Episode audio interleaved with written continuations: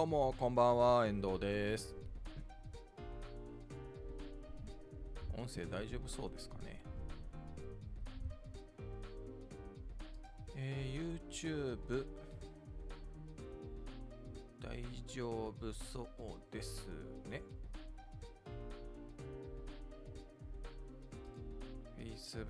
大丈夫、うん、大丈夫そうですね。Twitter も大丈夫そう。千田さん今日もありがとうございますこんばんは毎週木曜日夜8時から30分間、えー、まったりゆったりと雑談配信をしております。Webmaster のまったり30分でございます。この配信は Webmaster の手帳の YouTube チャンネル、Facebook ページ、Twitter、それから LinkedIn、えー、LinkedIn は私の個人のアカウント、この4つで同時配信をしております。え、終わった後はそれぞれですね、え、動画が残ります。あとは、え、音声のみ、ポッドキャスト配信をしております。Google Podcast、Spotify、Apple Podcast、え、Amazon Podcast などなどで配信をしておりますので気になる方は Webmaster のまったり30分で検索をしていただければと思います。よろしくお願いいたします。えー、今日の話題なんですけれども、まず1つ目はあ IE がサポート終了しましたねと。あまあ、インターネットエクスプローラーですね、えー、の話。えー、2つ目がですね、自治体の偽サイトが相次ぐということですね。で、3つ目がタスク管理やらないっていう人が3人に1人以上っていう、まあ、この3つのお話をしようかなと思っております。まあ、1つ目のですね、その IE サポート終了っていうのはまあもうニュースになってますし、テレビでもニュースでやってるんですかね。あのインターネットエクスプローラーがいよいよ終了したと。えー、終わり、えー、サービス終了、まあ、サービス終了ってことだと思うんですけど、もうサポート終了っていうかね、まあ、使えなくなるわけではないのかな。うん、なんかそれで、まあ、ネットのね、なんかニュースでも、今日もブルームバーグだったかな？が、あのー、なんかね、行政とか、あそのそういうところで、えー、こういう移行がで大変になってるみたいな。でもう僕もツイッターでもう呆れて物が言えないっていう ツイートをしたんですけどなんかねいやもうこうね雑談ずっと聞いてくださってる方は、まあ、またこの話をするなというふうに思われてると思うんですけど、まあ、散々ねこの、まあ、IE もねもう6月であのサービス終了しますよってアナウンスがあったりとかするたびに僕も取り上げてたんですけどねなんかもう未だにその IE を使ってるっていうのがちょっと僕はもう理解ができなくて、まあ、毎度言っちゃうんですけど。でもまあねこれでやっと。うん。あのなんかまあ僕も最近ウェブサイトを作ってないんでそういうことを話に上がるってことはまずあんまないんですけど。こう IE 対応がとか IE で型崩れしてますみたいなそういうなんかなんていうんですかね時代遅れみたいな話がもうさすがにこれで出なくなるんじゃないかなと思うんですけど。ね。なんかこれでなんかこうなんていうんですかね。そのいやなんかねコロナが始まった頃とかそのズームがね、えー、とか出たり、えーまあ、みんなが使うようになった時とかになんかセキュリティ云々とかね、あの、LINE でうんぬんとか、Facebook がとかって、こう、やり玉に上げられて、なんかね、あまあ実際ね、Zoom とかでもそういうセキュリティの、まあ、問題点があったとかってのありますけど、いやいや、言う、言うのは別にいいんですよ。そういうセキュリティは大事なので、そりゃね、問題点があるのは使わない方がいいと思うんですけど、言う割にこんなに日本で IE が使われてるっていう現状に僕がはもうなんかどういうこと？みたいな。いやいやいやいやなんかこう IE についてそのその例えば Zoom のね当初まあコロナ禍の頃ですね、まあ、その前からも Zoom ってありましたから、えー、コロナ禍でこうみんながビデオ会議だとかって言ってる時に Zoom にねセキュリティの問題がとかって言われたりとか。うん LINE 側とか Facebook 側とかでまあねそういうセキュリティオタクな 人たちがなんか騒いだりしてたじゃないですかでもまあそれは悪いことじゃないと思うんですけどなんで IE についてこうそういう取り上げられ方がしないのかなとかなんで IE についてはそういうことが言われないのかなっていうのは僕不思議でしょうがないかったんですよね。うんまあでもまあ地方はそうなんでしょう。この間はねなんかちょっと雑談で話したか忘れちゃいましたけどそのえー、4630万円でしたっけ？がなんかこう間違って振り込まれちゃったみたいなの時にそのいまだにフロッピーディスクが使われてるみたいな。まあねその地方はお金がないからそう新しいものにすることができないと予算的なものもあるのかもしれないですけど言ってもねみたいなのはありますし。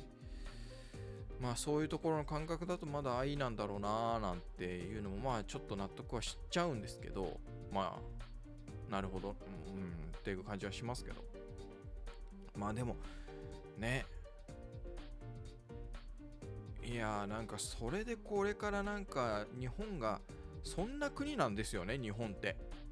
なんか。うん。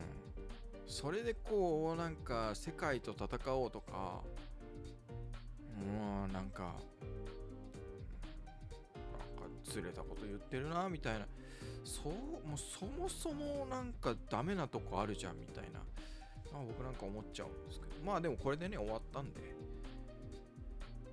うんまあいろいろ良くなるんじゃないかななんていうふうには思いますけどね。えー、千田さんが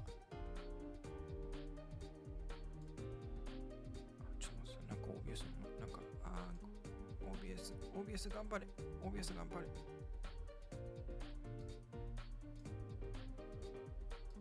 よかった。ちょっと待ってくださいね。コメントが今ちょっと読めなくなってしまうえー、千田さんが IE は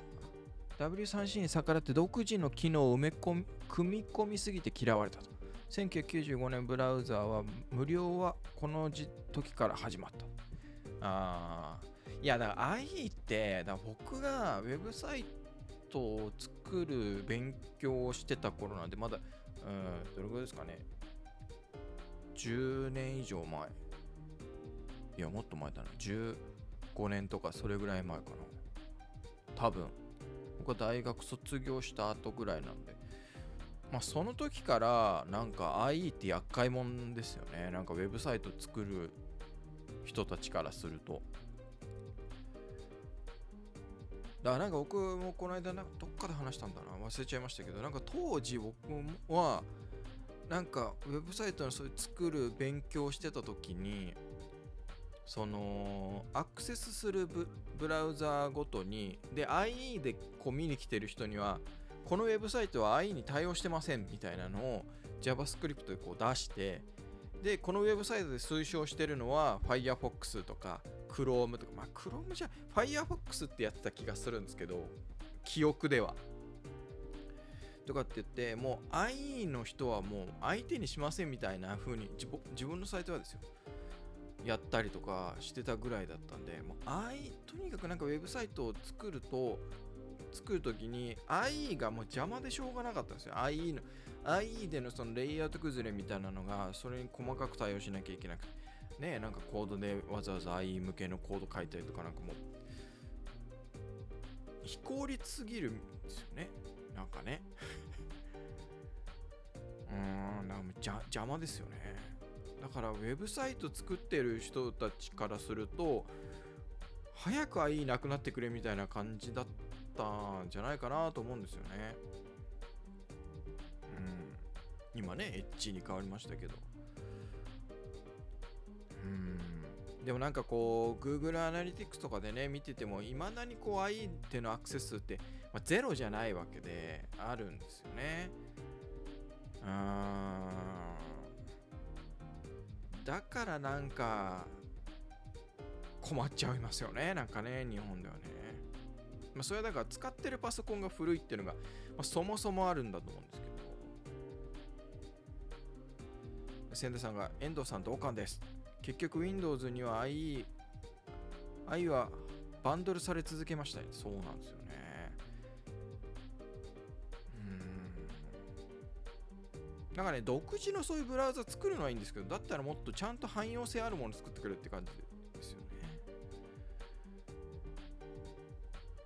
ね。ね、だからその Apple の USB 端子 C、USB-C とかみたいな、俺たちはこれでいくぜみたいなことされちゃうと困りますよね。ブラウザーでね。うん。やるんだったら他のでも綺麗にのものと同じように最低限最低限綺麗に綺麗にっていうか、まあ、レイアウト崩れがしない最低限ちゃんと表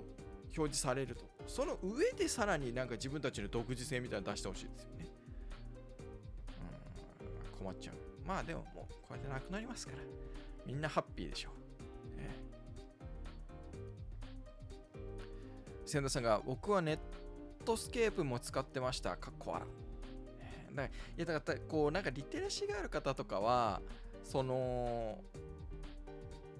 なんかねこう IE をこうななんとかこうこうまあ、排除するっていうとあれかもしれないんですけどこう IE 対策みたいなねことができるんですけどね。だからそのリテラシーがない人たちがこう古いパソコンをそのまま使ってでそこに入ってる IE をそのまま使っちゃうみたいな。で IE でに対応したっていうか IE 基準のシステム組んじゃったりしててで IE に対応しなくなっちゃうともう他ので使えないみたいなそういうシステムとかねなんかそういうことになっちゃってる。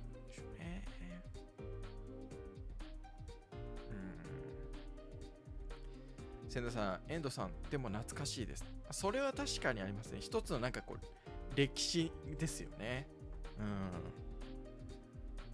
まあだからそのうちねそういうこういうのもあったんだよみたいなねこう懐かしい本当に話になっていくんでしょうね。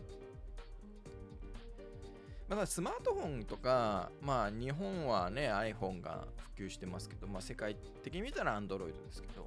そういうこう新しいデバイスが普及したことによってやっぱりねそのデバイスの中で使われるアプリ、ブラウザアプリも切り替わって、やっぱり iPhone だとサファリとかね、えー、まあ Mac でサファリ使ってる人もいるんでしょうけど、僕は全然使ってないんですけど、うん、まあ見る、なんかを見るときにぐらいですけど。まあまあまあ、愛がサポート終了しましたねというお話でございました。次がですね、えー、まあ、自治体の偽サイトが相次いでいるらしいです。まあ、僕はあの自治体のウェブサイトの、ウェブ担当者はしてないんで、へーと思って見てた、いろんななんか、えー、行政の県とか、地方自治体の、えー、偽サイトが相次いちゃってるということらしいですよ。だからなんか検索をするとその県ホームページとかって言って検索するとなんかその偽サイトに行っちゃうらしくて。それなんか SEO でそっちの方が上位になってるのかちょっとよくわかんないんですけど広告出してるってことなのかな？なんかね。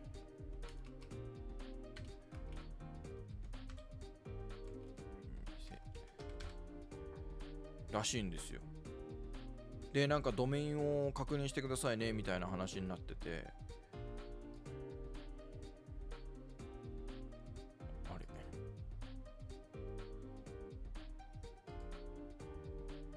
まあでもドメイン確認してくださいねって言っても多分ドメインって何？ってみんな思っちゃうと思うんですよね。うん。で URL を見ましょうとかって言ってもみんななんかそもそもあんま URL とか見ないじゃないですか。ねあんまり、いや僕とか分かりますよ。URL とかドメインまあウェブ関係のことをしてる人ならね、分かると思うんですけど、その地方自治体のそのホームページを見ようとしてる人っていうか、見る人っていうと、ね、そんなに、なんていうんですか、そういうネットリテラシーが高い人だけではないと思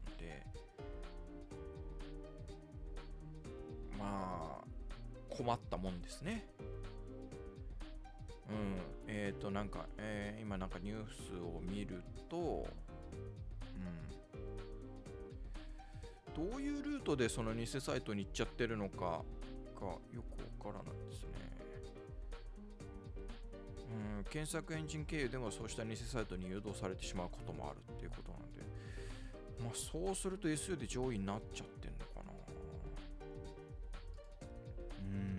で、それ上位になっちゃうっていうのも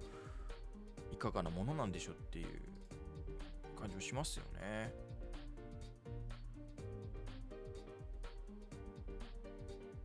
特定の検索エンジンで検索すると公式サイトが一切表示されず偽サイトが上位表示されるケースもある。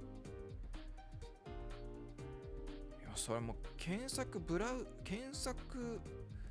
エンジンとしてもどうなんだっていうのもありますけど、その公式のホームページとしてもどうなんだっていうのはありますよね。うん。ビーングでなってるのかな？お、出ました、マイクロソフト。つい今さっき話してた、えー、IE を提供するマイクロソフトのね、検索サービス、ビーングで、だからこれビーイングっぽいですね、なんか。うん、まあ、ビーイング使ってる人日本あんまりいないと思う。まあ、ゼロじゃないですけどね。困ったもんですね。千田さんが HTTP か HTTPS ぐらいは分かってほしい。そうですね。うーん。ね分かってほしいんですけどね。あ、あんまりね、分かんないでしょ。で、特になんかブラウザーではその HTTP とか HTTPS があの表示されなかったりするじゃないですか。その後の URL が出てて、で、あの、要は鍵のアイマークみたいに省略しちゃったりとか。ね、まあ、そうなんですけどね。うん。まあね、こういう行政のがその偽サイトみたいになっちゃって、そこでなんかね、流動されちゃったりとか、まあ、ログインはないと思うんですけど、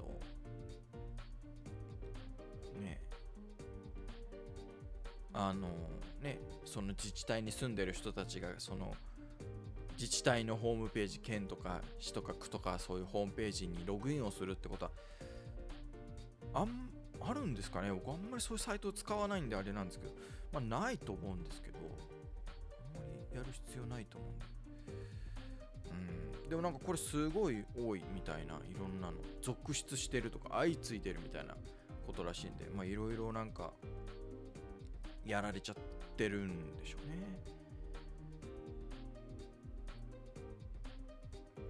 だなんか、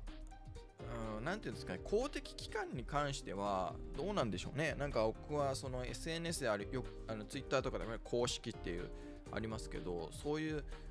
うんまあ、例えばグ Google なら Google とか、まあ、Yahoo とかね、まあ、今回その Being とか、そういうこう検索エンジン自体がこう認証してますよみたいなのは、まあ、一般企業でそれやるのはどうかと思うんですけど、公的機関のウェブサイトに関してはそういうことやってもいいんじゃないかなとも思いますよね。このウェブサイトはそのちゃんとその公的機関ですよと政府とか行政とかね、えーそういう行政関連のウェブサイトに関してそういうことをしてもいいんじゃないかなっていうのはちょっと思ったりしますよね。それをねなんかその、うん、著名人有名人とかその一般企業でまでそれをやる必要があるかどうかはまた微妙な、うん、ところですし特に検索だとね、うん、ちょっとそれはやりすぎかなと思いますけど自自治体とかね行政に関してはそういうのやってもいいのかなって気がしますね千田さんがサーバーが海外にあるから取り締まりができないのかな？どうなんですかね？多分もう後手後手になっちゃいますよねやっぱりね。こう出てきてからその出てきてから大変大変だみたいになってねなんかやってるみたいなことになっちゃうと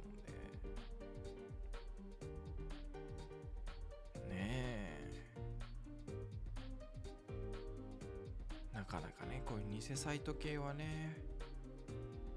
気をつけないといけませんよね。うんまあ、だからそういうのもやっぱりな日本全体に、まあ、日本って僕よく言うんですけど音質なんですよね。確かにこう、まあ、ちょっとあの話がねウェブからそれますけどその海外から見るとあのやっぱり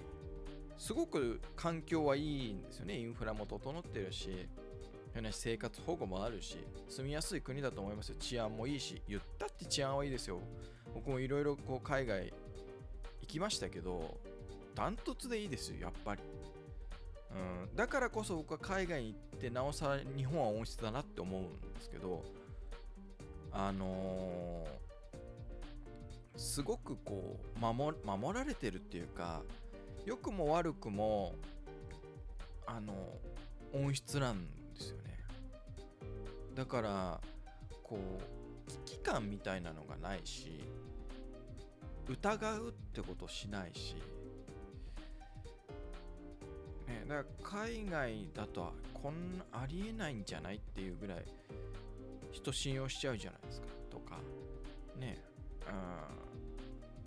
うん。例えばなんかねこうコンビニとかいろんなこうなんかお店で買い物した時にクレジットカードを挿す。その挿す機械が海外だとね海外そのコンビニのコンビニってでも日本のコンビニとは違いますけどそのカードをね差し込むとことかあとは、えー、建物のね、えー、外壁のところに ATM あのキャッシュを下ろせるところがあってでもでそのキャッシュカードを入れるところとか暗証番号を打つのがその上からガポッとこうね、えー、かぶさる感じでこうその暗証番号とかカードのデータとかを盗み取る機械がガポッと上から重なっててパッと見わからないみたいなことになってたりするじゃないですか。まあ日本ではそういうのあんまりないでなんかそういうところも疑わないし。そういうのはこれネットでもそうだよなっていうそういう危機感がないっていうか危険視してないっていう感じはすごくしますね。でやっぱりなんか根が真面目なんですよねだから僕の家族とかを見ててもそうなんですけどそのなんかメール、ね、営業メールとか、まあ、スパムのメールとかも、メール届いたものちゃんと読まなきゃいけないとか、ちゃんとこう返信しなきゃいけないみたいにこう思っちゃうんでしょうね。しないとちょっと、なんか自分がこう、まあ落ち着かないというか、そういうことしなきゃいけないって思ってるんで、それをしないことに対しての抵抗がある。だ僕みたいに、そんなの全部無視しとけばいいんだよみたいな。いいのいいのいいの見な別に見なくたっていいしもう全部無視しとればみたいな。で大事な、本当に必要な、本当に大事なんですっていうんだったらもう何回も来るからみたいなことは言ってもやっぱり落ち着かないんですよね。だから僕も、今でこそね、うちの家族はだあの慣れましたけど、だ家の電話も留守電にしとけばいいじゃんっていう。家にいる時でさえ留守電にしとけばって言って。で、大事な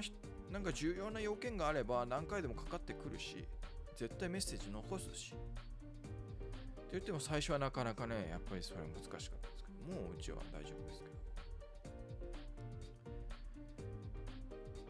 千田さんが、えー、ミラーサイトではなくコピーサイトですねあそうですね多分ね。うん。あのー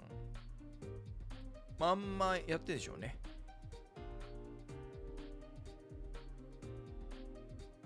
でも正直どうなんですかね。僕はその自分が住んでる区とかの東京都とかのホームページってこうだよねっていうのが記憶してないので覚えてないんでまあめったに見に行くこともないじゃないですか。だから多少違うのがそのね偽サイトとして表示されて言ってたとしてもあれこれいつものあれじゃないなって気づかない気がするんですよね。だまんまだったとしてももちろん気づかないし多少違っててもなんかてなんかこんな感じかみたいななんかある程度こうテイストいやどうかな今自分でも思い出せないですもんね。えーと、自分が住んでる区の公式のホームページがどういうデザインになってたとか思い出せないんでそれ偽サイトかどうかってやっぱまあ URL 見ないと分かんないでしょうね。デザインだけではよっぽどチンプななんか作りとか何これっていうんだとあれですけど。分かんないかもな。千田さんが玄関に鍵かけなかったり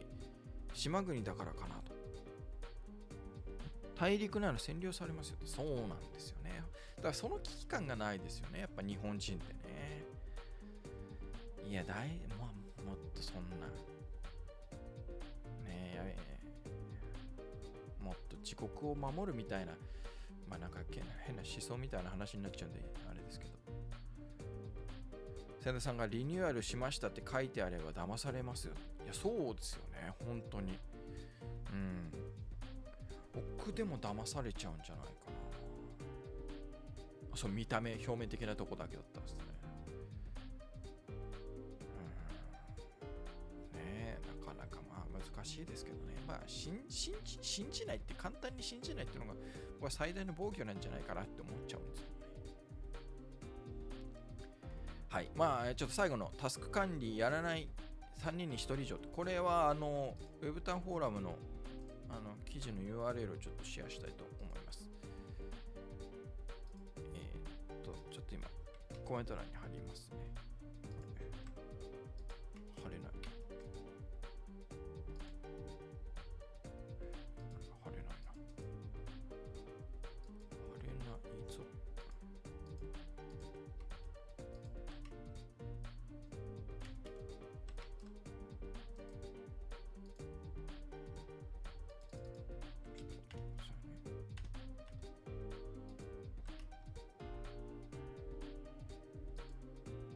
あ、貼れました、貼れました。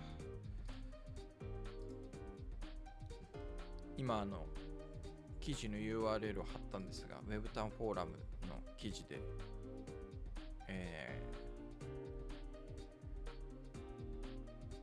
ー、シープドッグが運営すると会,、まあ、会社が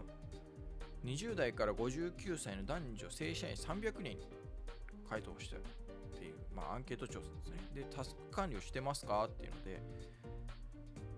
タスク管理をしてないあ、日常的にはタスク管理をしてないっていう人が35%。一番多かったと。で、次が日常的にしていて PC、スマホとのメモ帳で行ってるって人が26%。紙で行ってるが17%、タスク管理ツールでやってるが22%。まあ、そのなんかその後のなんか図はちょっと30代正社員で30.7%って書いてあるんですけど、これ20代の間違いだと思うんですけど、20代が多くて、その次が40代。で、女性の方が多いと。ということで、どうなんですかね僕なんかタスク管理しないっていうのが驚きだったんですけど、なんかタスク管理しないと忘れちゃわないっていうどうなんですかね。で僕なんかメモ帳でもタスク管理って無理でタスク管理のツールを使ってるんですよね。ToDo リストって使ってたりとか。うん。するんですけど。まあなんかそういうのやってないとタスク漏れなんかしちゃうんじゃないかなとこう忘れちゃう。うん。じゃないかなって僕,、まあ、僕は忘れちゃうんでいつこれやるみたいなあのルーティンでこうこれやることとかもあのタスク ToDo に入れてあのー、まあ覚えてられるだろうっていうのに僕は信用してないので 自分自身の何ていうんですかね記憶にを信用してないというか忘れちゃう可能性があるじゃないですか。だからその ToDo に入れといて、まあ、タスク管理っていうかね、そういうのしといて、えー、っと、忘れないようにするとか。でも最近、あの、言ってもですね、こういうあのノートにも書くようにしてって、今日やることで、明日やることっていう風に、あの、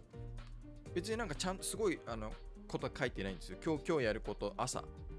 あのこうこれとこれとこれとこれやるみたいな。で,、えーでその日のまあ、その日の中とかその日の終わりとかに、えー明日やることみたいなのを書くようにしてて。なんかこれ意外といいなっていう。あのやっぱ ToDo アプリだけだとっていうかねですねあの自分の手で書くっていうのが大事だなっていうのは感じてるんですよ。でなんでなんですかね。なんかこの間 iPad の話をしましたけどやっぱり紙に書くのと iPad に書くのってなんか違うんですよね。それがなぜ違うように感じるのかさっぱりわからないんですけど。うんなんかしやっぱ手の感触なのかな。わかんないですけどね。まあでもなんかそのスマスマホというかこうアプリとかでタスク管理をしておくのはもういいんですけどなんかそれってやらなきゃ感がないっていうか。で同じことをこうノートに書くとこれやんなきゃなってしっかりこう意識づけされるみたいなのがなんか僕はあるんですよね。千田さんがリマインダー使ってます。あのいいですよねリマインダーとかね。僕もリマインドのその使ってます。だからなんか買い物でなんかこうこれ買わなきゃいいなって買おうかなっていう時とかはでそれこそ iPhone のリマインダーとか便利でこの地点に来たらリマインドの通知するとかこの地点から離れたらリマインドの通知するみたいなのができるんですよね。だからえーととか出かけて帰りに薬局に寄るとかっていうのはもうその駅とか自宅周辺とかあのこのエリアに戻ってきたんですね。来たらその通知をするっていう風にしとけばああ買い忘れたとかああ買ってくんの忘れたみたいなのがなくなるんですよね。ねえだからうーん。あれなんですよね。便便利というかうん。漏れがない。だからそう予定とかもそうですよね。僕は必ず予定があるともうその Google カレンダーとか入れてで必ずその前日とその予定の2時間前に通知があの届くようにするんですよ。そうするとま前日に通知が明日の予定っていう通知が来るしでその2時間前にぐらいにも予定がの通知が来るんで、まあ、2時間前ぐらいだったら忘れ完全にその予定忘れてたとしても急いでな間に合えじゃないですか。急げば。でどっか行くって言っても、まあ、都内ねそのどっか旅行に行くとか忘れないと思うんで。まあ大体その出かける用事は都内なので、まあ、2時間前に気づけばもうねまあ身支度整えてなんかもろもろ整えていっても間に合うんでっていう風にしてたりします。だからあんまりこう自分の記憶で覚えとくっていうことはなるべくそういう予定事とかはしないようにしてますね。千田さんがみんな電子メモを使ってるのかなどうなんですかね。紙日常的にしていて紙で行ってる人が17%で日常的にして PC やスマホ等のメモ帳で行っているのが26%なんで多分そういうメモアプリでしょうね。だもしかしたらあれですよねそのカレンダーアプリみたいなのでやってる人もいるのかな、まあ、特に女性の方が多いみたいなので。女性が42%で男性28%なんで、まあ、女性だとねあの結構まあ手に日記手帳とか、まあ、普通の紙とかでもすごくこういろいろ活用してる人いるじゃないですか。だからそういうのでああのアプリとかでもカレンダーアプリとかでこうやってる人はいるのかなって気はしますけどそういうのはどうなんですかねタスク管理ツールじゃなくてメモ帳とかに入っちゃってるのかな。ただのメモ帳だとねなかなかまあやってる方もいらっしゃいますけどね。うんまあやろうと思えばできるんでしょうけど僕はなんかもう完全にもうタスク管理ツールですねアプリですね。